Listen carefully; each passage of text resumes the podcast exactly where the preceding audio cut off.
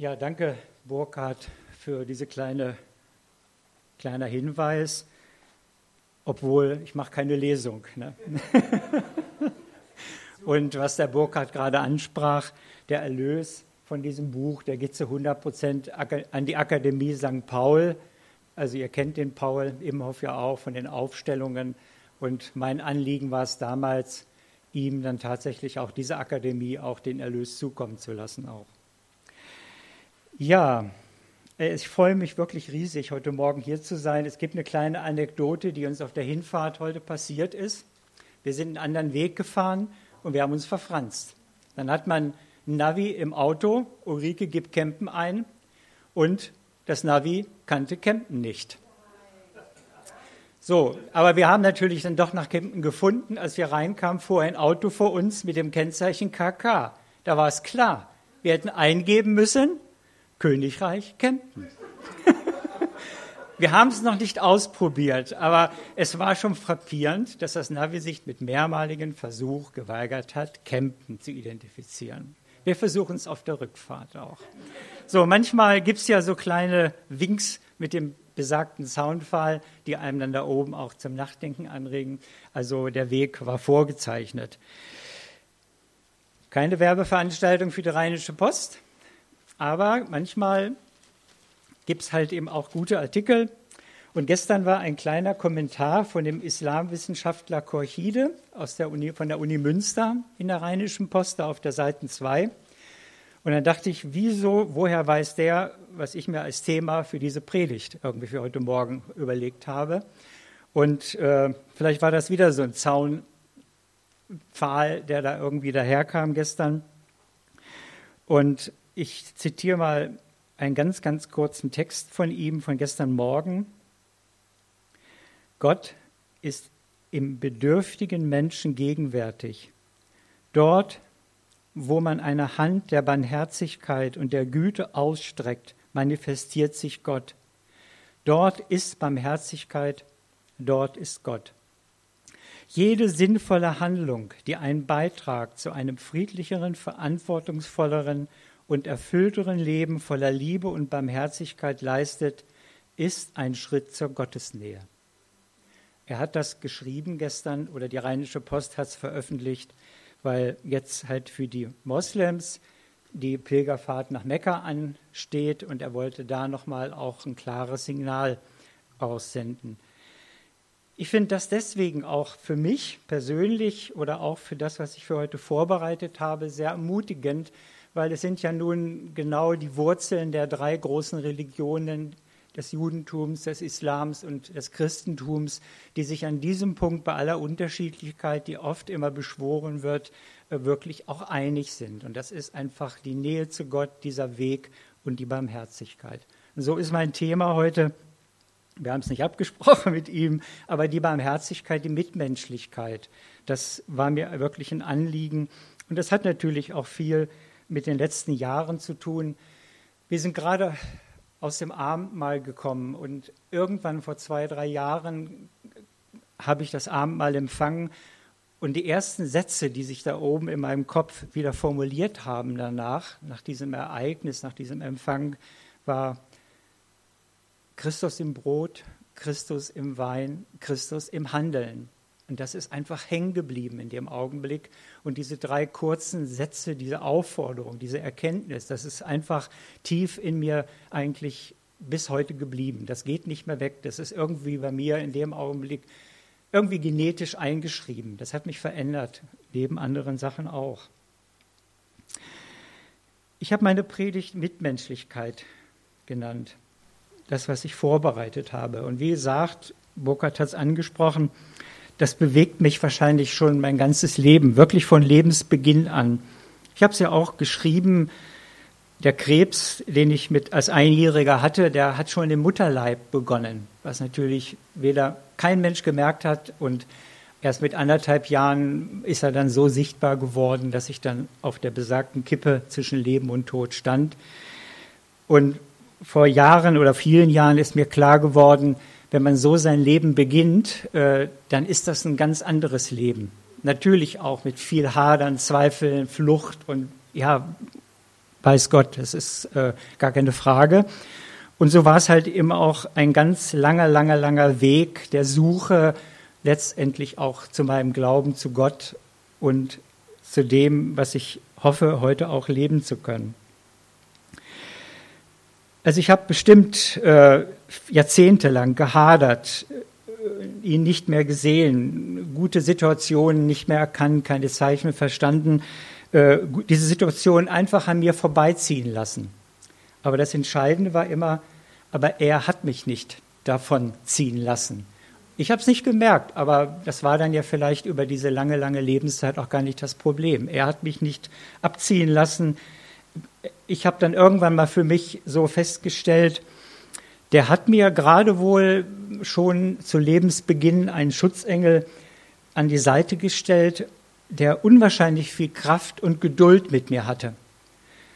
Aber irgendwann vor ein paar Jahren muss sich dieser Schutzengel wohl auch gesagt haben, jetzt reicht's. Und jetzt setze ich den einfach auf eine andere Spur. So kann es nicht weitergehen. Das war so vor zwei, drei Jahren und äh, das habe ich körperlich gespürt. Also nicht nur so, dass ich das da oben gemerkt habe und mir Gedanken darüber gemacht habe, es hat mich auch körperlich verändert. Das war so ein Stück auch, wir haben es ja heute auch in den Liedern des Lobpreises ja auch gehört, das ist ein Stück Befreiung gewesen, wirklich auch körperlich raus aus dieser alten Lebensschiene, die geprägt war von Geburt an. Aber kommen wir heute, zu heute erstmal an. Kalendarisch sind wir seit ein paar Tagen schon in der zweiten Jahreshälfte und seit über einem halben Jahr begleitet uns nun eine mächtige Jahreslosung aus dem Lukas-Evangelium 6,36, die uns fordert. Christus spricht, seid barmherzig, wie auch euer Vater barmherzig ist. Eine kurze und klare Aufforderung. Und der eine oder andere von euch, ich auch, wir haben nach anderen Stellen in der Bibel gesucht, wo da nochmal das so auch vorkommt, äh, wo vielleicht auch Querbezüge dann auch da sind, auch im Alten Testament, im Ersten Testament. Aber ich und wahrscheinlich auch viele von euch haben sich irgendwo Gedanken gemacht, werde ich in allen Situationen, an allen Orten mit meinen Mitmenschen, mit mir selber diesem hohen Anspruch der Barmherzigkeit wirklich gerecht. Und da muss auch ich und wahrscheinlich viele von euch auch sagen, so immer gelingt das nicht. Das ist irgendwo wirklich eine ganz, ganz hohe Anforderung. Seid barmherzig, wie, euch, wie auch euer Vater barmherzig ist. Die Messlatte liegt hoch. Ich glaube, das kann man so sagen. Und gerade auch in diesem Jahr, mit dieser Jahreslosung, hat mich das in den letzten Monaten sehr herausgefordert. Also nicht nur, weil es mein großes Lebensthema, wie gesagt, ist, sondern auch im Alltag, im täglichen, in der Familie, in der Beziehung, in der Nachbarschaft, im Freundeskreis und letztendlich natürlich auch im Hospizdienst, wo ich seit zwei Jahren tätig bin und in dem ich immer wieder Menschen begegne, die sich offensichtlich zwischen Hoffnung und Verzweiflung verlieren, die einfach nicht ein- und auswissen. Und das kam mir persönlich oder kommt mir immer wieder auch in dem Sinne sehr entgegen, weil das ist auch mein Thema und daran muss ich arbeiten. Mit dem Herrn, den ich nun seit über einem Jahr, das ist schon ein, ein Schatz, dass man einen Menschen so lang begleiten kann in dieser letzten Lebensphase. Oft begegnet man jemand nur für ein paar Wochen, manchmal ein paar Tage nur, wo man seinen letzten Weg begleitet. Also mit dem Herrn, den ich jetzt über ein Jahr begleite, war ich in der Woche nach Ostern in der Kapelle des Krankenhauses, das er für eine Zeit, einige Zeit aufsuchen musste. Er verbringt eigentlich die Zeit zu Hause mit seiner Ehefrau und seiner Familie. Das geht auch ganz gut, aber manchmal ist einfach so ein Krankenhausaufenthalt zwischendurch notwendig. Aber vor Ostern und nach Ostern hatte er jeglichen Lebensmut verloren und es wirklich, es ging thematisch im Gespräch auch darum, dass er eigentlich sterben möchte. Tja, dann habe ich ihn gefragt, ob er das ihm, wir saßen ja in der Krankenhauskapelle, katholische Kapelle, großes Kreuz, die Darstellung des Gekreuzigten, also sehr gegenwärtig. Dann habe ich ihn gefragt, ob er auch das ihm so sagen kann, dass er sterben möchte, dass er keinen Lebensmut mehr hat. Und seine Antwort, die kam spontan, war klar und deutlich. Nein, der hat mich maßlos enttäuscht. So, und das war natürlich so als Christ und Sterbebegleiter, da steckst du fest. Das ist so wie so eine Sackgasse ohne Wendemöglichkeit. Äh, was macht man in dem Augenblick? Ne? Also man, man schweigt, nämlich äh, man hat da nicht die passende Antwort sofort. Man kann nicht das, äh, das Thema wechseln oder irgendwo kleinreden. Das ist so eine Aussage, also auch im Anblick des Kreuzes sozusagen, die ist so mächtig, da kann man nichts zu sagen. Und ich glaube auch, dass er nach diesem Statement, nach dieser Aussage auch von mir nichts erwartet hat in dem Augenblick. Er wollte einfach, dass das so einfach im Raum in diesem Moment so stehen bleibt. Und das habe ich dann erstmal auch stehen lassen. Aber das wirkt nach. Das nimmt man mit nach Hause. Ja, also das ist äh, in Anführungshäkchen bewegender, schlimmer, bewegender als viele andere Situationen, die man erlebt in der Sterbebegleitung. So, man sucht nach Worten, nach Situationen, vergleichbaren Situationen und Bildern. Und da hat mir eigentlich jemand geholfen, ein Satz von Emanuel Levinas, einem litauischen jüdischen Philosophen, der vor vielen Jahren gesagt hat, die Beziehung Mensch zu Mensch findet nur im Kielwasser der Beziehung Mensch zu Gott statt. So, das hat mich also total fasziniert.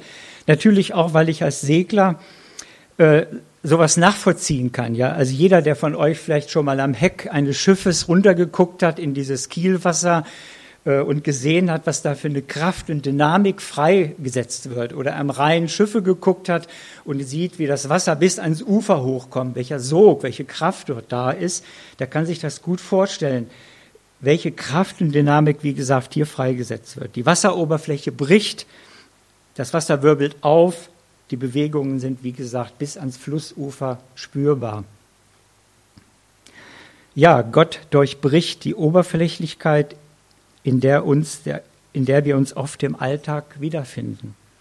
Und ich glaube, das ist der Punkt, wenn Levinas sagt, die Beziehung Mensch zu Gott findet nur im Kielwasser der Beziehung Mensch zu Gott statt.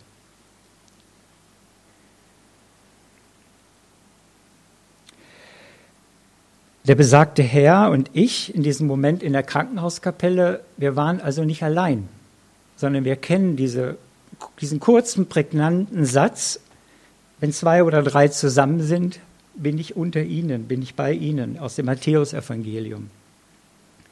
Oder halt eben wie Levinas sagt, Mensch zu Mensch, nur als Mensch zu Gott. Und dieses Bild macht so, wenn man drüber nachdenkt, dann auch irgendwann noch was ganz, ganz Wichtiges deutlich. Es gibt keine Trennung zwischen uns und Gott. Und es wird klar, und ich habe das mal so formuliert, es wird klar, welchen Aufwand und welche Kraft wir Tag ein und Tag aus aufbringen müssen, um uns getrennt von ihm zu begreifen und getrennt von ihm zu leben. Das kostet mehr Kraft, als einfach zu begreifen, Kielwasser in einem Satz. Es ist keine Trennung da. Aber wir versuchen es offensichtlich in diesem weltlichen Alltag ganz, ganz oft und, oder geben uns dem hin, weil es uns angeboten wird. Kurzum, Gottes Liebe und nächste Liebe sind zwei Gebote, zwei Seiten einer Medaille. Nur mit einer Seite gibt es sie nicht. Es gibt keine Liebe, weder in der Gottesbeziehung noch zwischen den Menschen. Bei den drei Evangelisten Markus, Matthäus und Lukas gibt es drei Stellen, die überliefert sind, wo Schriftgelehrte versucht haben, wohl Jesus auf die Probe zu stellen. Ich habe mal die drei Fragen mal rausgeschrieben. Bei Matthäus heißt es, da fragt der Schriftgelehrte Jesus, Lehrer, welches Gebot ist im Gesetz das größte? Bei Markus fragt der Schriftgelehrte, welches Gebot ist das wichtigste von allen? Bei Lukas wird Jesus gefragt vom Schriftgelehrten, Lehrer, was soll ich tun, damit ich das ewige Leben bekomme? Nun ja, der sogenannte kleinste gemeinsame Nenner, nämlich das Gesetz, war immer schnell gefunden, weil es steht in der Tora. Es ist seit Jahrtausenden überliefert. Die war damals gültig und die gilt auch heute letztendlich auch für uns als Christen. Du sollst den Herrn, deinen Gott lieben mit all deinem Her ganzen Herzen, mit deiner ganzen Seele, mit deiner ganzen Kraft und deinem ganzen Denken. Und liebe deinen Mitmenschen wie dich selbst. Aber während bei Matthäus und Markus das Gespräch relativ mit dem Verweis auf das Gesetz zu Ende war, waren sich die beiden, also der Schriftgelehrte und Jesus, in diesem Moment einig. Gott und den Nächsten lieben sind nicht zwei getrennte, in Rangfolge stehende Hauptgebote. Nicht erstens, nicht zweitens, zwar eng verbunden, aber dennoch zwei, sondern es ist ein einziges Gebot. Solange wir in unserem Verständnis von zwei Geboten ausgehen, muss immer ein Gleichgewicht, eine Rangfolge, eine Abwägung zwischen Gott und dem Mitmenschen gefunden werden. Ich teile dann meine Aufmerksamkeit, ich teile mein Herz, ich teile meine Seele irgendwie immer auf zwischen Gott und dem Mitmenschen. Und dann bin ich in der Trennung. Wenn wir die Nächstenliebe als die reifste Form der Liebe und Verehrung Gottes begreifen, führt es uns zu dem Geheimnis wahrer Mitmenschlichkeit. Und im gleichen Augenblick, und das ist mir ganz, ganz wichtig, das habe ich so erfahren, das erfahre ich wirklich auch jeden Tag, im gleichen Augenblick lande ich dann in ein Tun, in ein Handeln. Es ist dann einfach nicht nur Nachfühlen oder irgendwo im Kopf eine Erkenntnis, sondern ich komme nicht drum rum zu handeln. Das war schon damals die drei kleinen kurzen Sätze nach dem Abendmahl. Christus im Brot, Christus im Wein, Christus im Handeln. Da konnte ich das nicht so für mich ausführen, so richtig, vor zwei, drei Jahren. Aber hier finde ich es auch wieder. Es lohnt sich also genauer hinzuschauen, denn genau in diesem Punkt kommen Jesus und der Schriftgelehrte bei Lukas ja erst richtig ins Gespräch. Und das wird auch uns weiterführen, das führt mich weiter und vielleicht auch euch. Der Schriftgelehrte fragt nämlich nach, wer ist denn mein Mitmensch? Das war eine schlaue Frage. Und Jesus erwiderte, ich lese diesen kleinen Vers aus dem Lukas-Evangelium 10, Vers 30 mal vor. Ein Mann ging von Jerusalem nach Jericho. Unterwegs wurde er von Räubern überfallen. Sie plünderten ihn aus und schlugen ihn zusammen. Dann machten sie sich davon und ließen ihn halbtot liegen. Nun kam zufällig ein Priester denselben Weg herab. Er sah den Verwundeten und ging vorbei. Genauso machte es ein Levit, als er zu der Stelle kam. Er sah den Verwundeten und ging vorbei. Aber dann kam ein Samariter dorthin, der auf der Reise war. Als er den Verwundeten sah, hatte, hatte er Mitleid mit ihm. Er ging zu ihm, behandelte seine Wunden mit Öl und Wein und verband sie. Dann setzte er ihn auf sein eigenes Reittier brachte ihn in ein Gasthaus und pflegte ihn. Am nächsten Morgen holte er zwei Silberstücke hervor, gab sie dem Wirt und sagte, Pflege den Verwundeten. Wenn es mehr kostet, werde ich es dir geben, wenn ich wiederkomme. Was meinst du? fragt Jesus den Gesprächspartner, den Schriftgelehrten. Wer von den dreien ist dem Mann, der von den Räubern überfallen wurde, als Mitmensch begegnet? Der Schriftgelehrte antwortete, der Mitleid hatte und sich um ihn gekümmert hat. Da sagte Jesus zu ihm, dann geh und mach es ebenso. Nochmal zurück zur Frage des Schriftgelehrtens von gerade. Lehrer, was soll ich tun, damit ich das ewige Leben bekomme? Dann geh und mach es ebenso.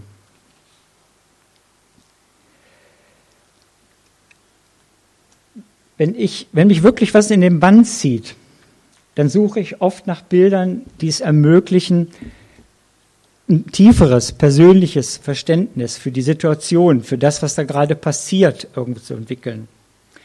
Könnt ihr mal die eine Folie mal einspielen? Ja, wunderbar. Ich glaube, ihr könnt das soweit sehen. Ihr seht es ja jetzt auch gleich auf dem Bildschirm. Dieses Bild hatte ich mir da mal rausgesucht. Warte einen kleinen Augenblick. Das ist eigentlich für mich der entscheidende Satz aus dem Lukas-Evangelium, aus dieser Überlieferung.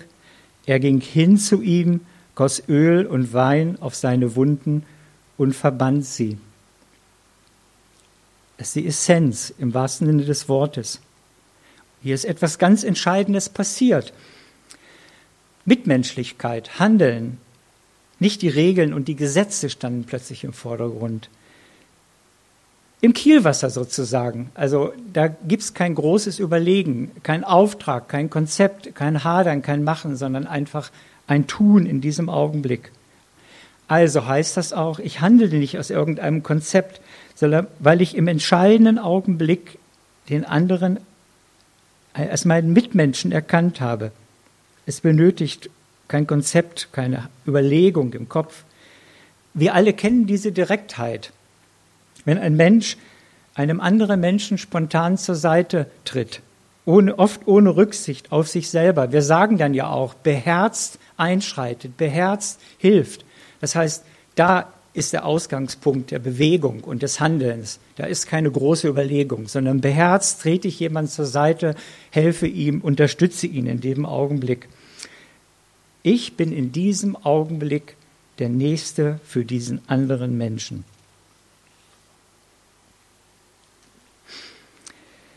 Ich sage mir manchmal, das Himmelreich auf Erden ist uns bestimmt nicht pauschal zugesagt. Dann könnten wir uns ja zurücklehnen. Aber unser Glaube ist etwas sehr Aktives, nach vorne gerichtetes. Wir haben Ziel. Aber das, was gerade in dieser Überlieferung von Lukas deutlich geworden ist, auch in diesem kleinen Dialog und was ich im Hospizdienst immer selber, immer wieder erlebe, in ganz, ganz kleinen Momenten, ist es nicht ein kleiner Vorgeschmack auf das Himmelreich, was man dann erlebt, wenn die Zeit für einen Augenblick stillstehen vermag und es passiert was, ohne Kopf, ohne Überlegung, ohne Abwägung und so weiter und so fort. Alles andere wird unwichtig. Und für mich ist das für so einen Augenblick, das ist wahrer Gottesdienst, in dem Augenblick. Auch in der Situation mit dem Herrn in der Kapelle, auch wenn die Grundsatzaussage erschütternd gewesen ist. Aber sie gehörte in diesem Moment, in diesem kleinen Gottesdienst zwischen uns beiden, in An seinem Angesicht, unter seiner, seinem Schutz dazu. Was wäre denn, wenn das nicht so wäre? Gehen wir noch einmal in die Überlieferung zurück aus dem Lukasevangelium mit dem sogenannten barmherzigen Samariter. Ich habe mit diesem Begriff des barmherzigen Samariters so meine Schwierigkeit, aber das ist dahingestellt. Gehen wir nochmal zurück. Wieder liegt ein Reisender halbtot am Rand der Straße von Jericho nach Jerusalem. Priester und Levit beachten ihn nicht. Schließlich kam ein Samariter vorbei, neigte sich mitleidig zu ihm, half ihm aufzustehen, verband seine Wunden. Wir kennen die Geschichte. Aber nun nimmt sie einen ganz anderen Verlauf. Der Fall wurde bekannt und nach kurzer Zeit wurde der Samariter von allen Seiten gebeten, über den Vorfall zu berichten. Er sprach im Tempel von Jerusalem, hielt Vorträge vor Jugendlichen und selbst Herodes, dem es an einem gewissen praktischen Sinn nicht fehlte, wollte ihn kennenlernen und meinte, es könne vielleicht nützlich sein, den Samariter zu bitten, gegen Entgelt einen Hilfsdienst auf der Straße nach Jerusalem für alle Reisenden einzurichten, denen es dabei schlecht erginge. Der Samariter war über die plötzliche Sensibilität des Herrschers überrascht, der ja offen gestanden keinen guten Ruf genoss. Er meinte jedoch, dass sein Bericht bewirkt habe, dieses Herz aus Stein zu erweichen. So nahm er den Auftrag an Bald schon wurden Hilfsdienste auch an der Straße nach Ägypten und zum Toten Meer eingerichtet. Der Samariter wusste manchmal nicht mehr, wie er die Wohltätigkeitsarbeit überwältigen und die wertvollen Erfahrungen in Berichte schriftlich fassen und weitergeben sollte. Er war Ehrengast bei dem berühmten Zweikampf im Wagenrennen zwischen Ben Hur und Messala. Bei dieser Gelegenheit wurde seinem Hilfswerk sogar ein Teil der Einnahmen zugesprochen – auch das machte Schule. Ich kürze ab. Tausende Zuschauer freuten sich, als der Samariter im Zirkus von Jerusalem unter Trompetengeschmetter den Lorbeerkranz, mit dem Lorbeerkranz ausgezeichnet wurde. Konsule, Prätoren und Statthalter mit ihren juwelenbehangenen Ehefrauen bildeten einen würdigen Kreis, um einen solchen Helden und sein Hilfswerk auszuzeichnen. Bedauerlicherweise war es Herodes und nicht Pilatus, der den legendären Kranz auf das nun schon weiße Haupt des Samariters legte. Pilatus verließ die Feier leider schon vorzeitig, um der Hinrichtung eines gefährlichen Schwärmers beizuwohnen, den sie dort in der Nähe auf Golgatha kreuzigten. Könnt ihr das einspielen? Mit dem Lorbeer? Okay, klappt, wunderbar. Vielleicht verweilen wir mal einen kleinen Augenblick. Ich habe da so an den Rand geschrieben, was macht das mit mir, so ein Lorbeerkranz? Der Kranz ist ja uns als Dornenkrone sehr wohl bekannt. Wir kennen die Geschichte. Und plötzlich kriegt der Samariter und sein Hilfswerk einen Lorbeerkranz. Nun, spontan könnte man sagen, da ist offensichtlich etwas total falsch gelaufen. Weder Sackgasse ohne Wendemöglichkeit, Der kleine Vers aus der Apostelgeschichte 5,29 mag uns erstmal weiterhelfen. Da steht nämlich ganz klar, man muss Gott mehr gehorchen als den Menschen. Und um Missverständnissen vorzubeugen, es geht nicht darum, die Notwendigkeit von Hilfsdiensten in Frage zu stellen. Und gute Beispiele dürfen ruhig Schule machen. Kinder, Jugendliche, auch Erwachsene manchmal brauchen Vorbilder. Aber was nicht passieren sollte, dass deren Existenz uns aus der Verantwortung lässt. Oder schärfer formuliert, dass wir uns nicht mehr verantwortlich fühlen. Aber wie bleibe ich in der Verantwortung? Bei Jesaja 43,1 lesen wir, wie Gott zu Jakob und dem Volk Israel spricht. Das ist ein ganz entscheidender Satz dann. Fürchte dich nicht, denn ich habe dich erlöst ich habe dich bei deinem Namen gerufen, du bist mein. Ich werde gerufen, ich bin gerufen. Und was macht man, wenn man gerufen wird, sein, mit seinem Namen angesprochen wird? Ja, man hält für einen Bruchteil eines Augenblicks inne. Das Herz wird zum Ohr. Man horcht auf. Man bleibt stehen, man dreht sich um. Ich bin gemeint? Ja, ich bin gemeint. Das ist das, was Jesaja uns ganz klar überliefert. Es gibt ein anderes Bild eines jüdischen Theologen, Martin Buber. Vom Namen her kennt ihr ihn bestimmt, der über sein ganzes Leben versucht hat, auch zwischen Judentum und Christentum, gerade in der Zeit nach dem Zweiten Weltkrieg, nach dem Nationalsozialismus, Brücken zu schlagen. Und der Martin Buber hat den Geist, der uns ja nun lebt und bewegt, wir haben das vorhin im Lobpreisliedern gesungen und gespürt, wunderschön beschreibt. Ich lese mal diesen einen Satz von dem Martin Buber vor und der hat mich bis heute nicht losgelassen. Die Zeichen der Anrede sind nicht etwas Außerordentliches. Sie sind nicht etwas aus der Ordnung der Dinge raustritt. Sie sind eben das, was sich je und je begibt, was sich ohnehin begibt. Durch die Anrede kommt nichts hinzu. Die Ätherwellen brausen immer, aber wir haben zumeist unsere Empfänger abgestellt. Und was mir widerfährt, ist Anrede an mich.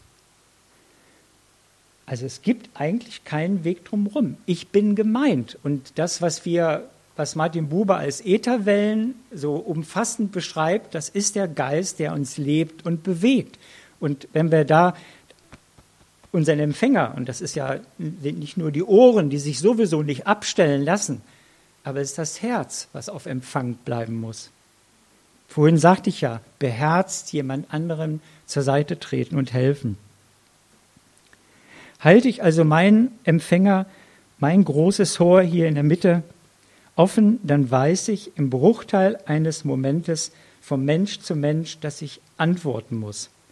Und für mich habe ich mal irgendwann das Wort Verantwortung, wenn ihr das vielleicht mit reingibt, einfach mal aufgedröselt. Und in der Mitte von Verantwortung steht einfach Antwort. Und das ist die Antwort, die wir als Christ geben wenn wir gerufen werden. Und wenn wir Verantwortung so einfach dahin sagen und an uns vorbeigehen lassen, dann geben wir auch keine Antwort. Dann bleibt das irgendwo im Raum. Aber daraus resultiert letztendlich nichts. Das müssen wir uns vergegenwärtigen.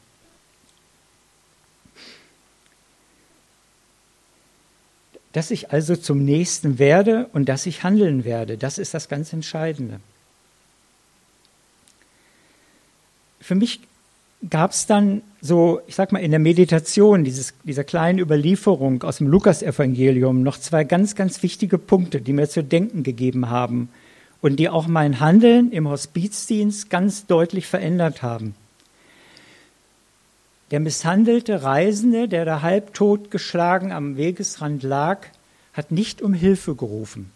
Das ist nicht überliefert. Es ist auch nicht überliefert, dass er nach der Genesung den Samariter gedankt hat oder dem Wirt in der Pension, wo er abgeliefert wurde.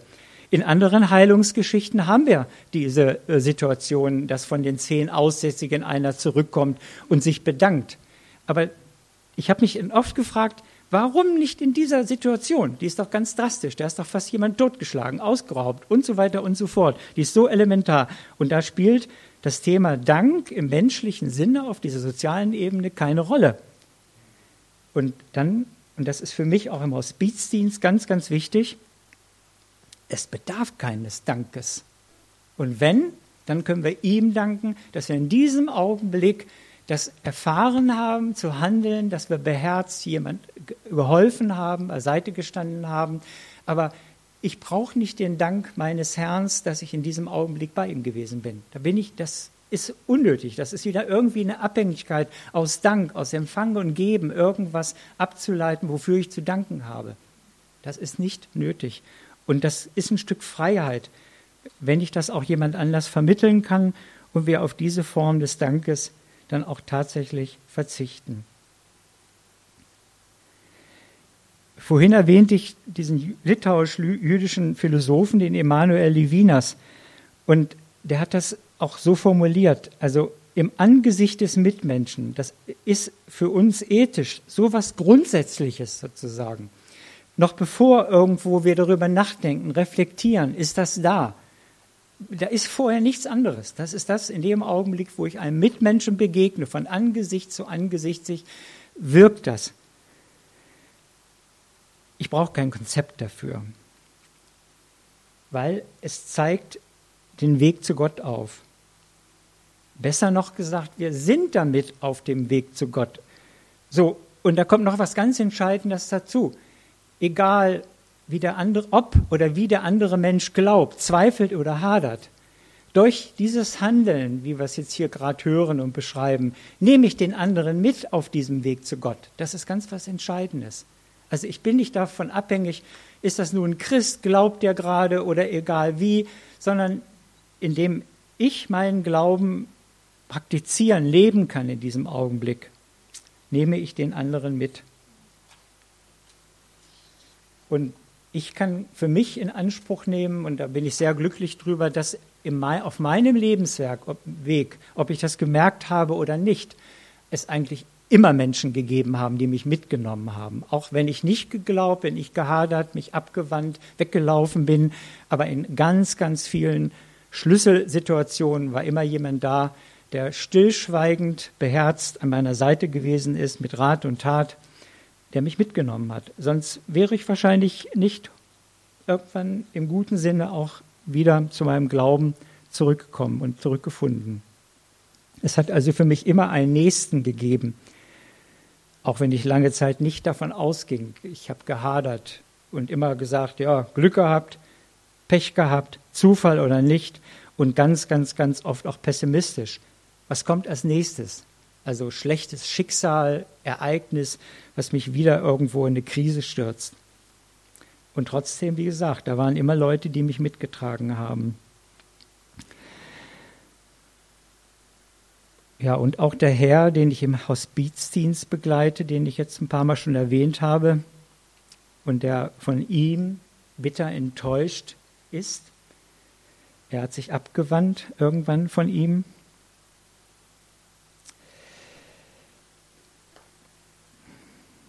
Wir müssen uns Fragen stellen, denke ich. Das ist ja ein Segen, wenn ein anderer Mensch sich als Mitmensch erfährt und als Nächster erfährt und mir beiseite steht. Das ist ein Segen, der durchs Leben trägt. dann müssen wir uns fragen, wo habe ich diesen Segen in meinem Leben erfahren? Wurde er mir zuteil oder habe ich es auch nicht wahrgenommen? Hätte ich in bestimmten Situationen diesen Segen gebraucht? Habe ich Nächstenliebe, diesen Nächsten auch vermisst? Ist das in mir ein lebensbejahender Impuls, diese Nächstenliebe? Im Hospizdienst ich jedem, bin ich in jedem Moment der Nächste.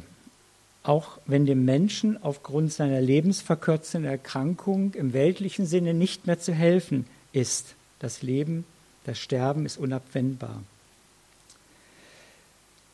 Das ist für mich schon auch persönlich oft eine Herausforderung, das so zu akzeptieren. Aber dann muss ich so meinem Herzen folgen und in mich gehen und dann komme ich immer wieder bei unserem fünften Gebot an. Das sagt ja klipp und klar, du sollst nicht töten. Ich ersetze dieses Du sollst nicht durch Du wirst nicht töten und töten helfen, weil das ist für mich in der Sterbebegleitung ein großes Thema. Wie verhalte ich mich, wenn irgendein Mann, irgendeine Frau, die ich begleite, plötzlich von mir erwartet oder wünscht, dass ich assistiere, weil sie oder er das umsetzen möchten, was so in der weltlichen Diskussion scheinbar jetzt ermöglicht wird, immer weiter, immer fort. Und für mich ist es, wie gesagt, dass du sollst nicht töten, heißt für mich innerlich, du wirst nicht töten und töten helfen. Und ich komme zum Ergebnis, ich werde den anderen nicht alleine sterben lassen. Das ist für mich die Anwendungsseite dieses fünften Gebotes. Und wenn ich in so eine Situation komme, das muss ich dann für mich auch leben können. Aber das ist für mich die Grundhaltung geworden, wie ich sie anwenden kann. Vielleicht noch mal ganz kurz zurück zur erwähnten Situation in der Krankenhauskapelle und die klare Aussage des Herrn, den ich da begleite. Jesus hat mich maßlos enttäuscht. Ich finde, es war keine Sackgasse ohne Wendemöglichkeit. Es gab in diesem Augenblick nichts zu diskutieren, zu argumentieren, zu bekehren, sondern dieser Satz, dieser Vorwurf, dieser Zweifel in äußerster Verzweiflung in diesem Augenblick einfach stehen zu lassen. Denn wir, auch wir können ganz schwere Last ihm einfach sagen und bei ihm lassen. Das ist ganz, ganz wichtig. Uns beiden, dem Herrn und mir, blieb in diesem Augenblick im Gehen das gemeinsame Anzünden, was ja in den katholischen Kapellen auch ganz üblich ist, das Anzünden einer Kerze. Und danach ist mir so klar geworden, ich glaube, diese Kerze war symbolisch wichtiger von der Aussage als jedes Wort, was wir noch verloren hätten in diesem Moment. Weil da war er wieder dabei. Er sagte dann zu mir, ich habe keinen Euro dabei. Ja, also er war weltlich unterwegs, aber er war dabei, diese Kerze zu nehmen. Ich habe sie angezündet. Also es war ein Gebet in diesem Augenblick. Das Einzige, was ihn geplagt hat, dass er kein Geld dabei gehabt hat. Da habe ich noch einen Euro von der Einkaufswagen gehabt, dann habe ich da reinklicken lassen, dann war die Sache erledigt. Aber wir haben es hingekriegt, ohne Worte. Und das fand ich wichtig in dem Augenblick. Nach diesen drei Wochen Palliativstation hatte er wieder Lebensmut gefunden. Es geht ihm bis heute, trotz dieser schwersten und lebensverkürzenden Krankheit, besser. Wie gesagt, dieses Bild von Martin Buber mit den rauschenden Ätherwellen, wie wir Christen das sagen, mit dem Heiligen Geist, der uns lebt und bewegt, das hat mich die letzten Jahre nie losgelassen.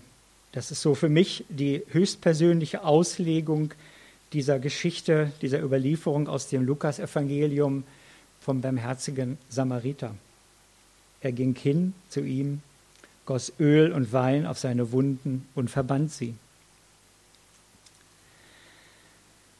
Ein kurzes Gebet zum Abschluss.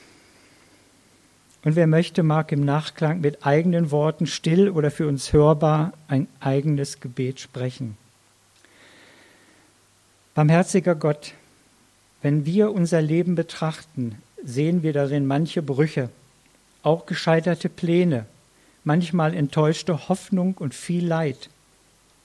Oft dringt etwas an unsere Ohren, unsere Augen können dann dort kaum verweilen, und für unsere Hände wäre es doch so nah. Barmherziger Gott, beschenke uns mit Vertrauen und Mut, Stärken, die uns in solchen Situationen oft fehlen. Öffne unsere Augen und weite unsere Herzen für dich und die Menschen, wo immer sie uns begegnen. Barmherziger Gott, fülle unser Leben wie eine Schale, möge sie überquellen, so dass wir aus seiner Fülle weiterschenken können. Amen.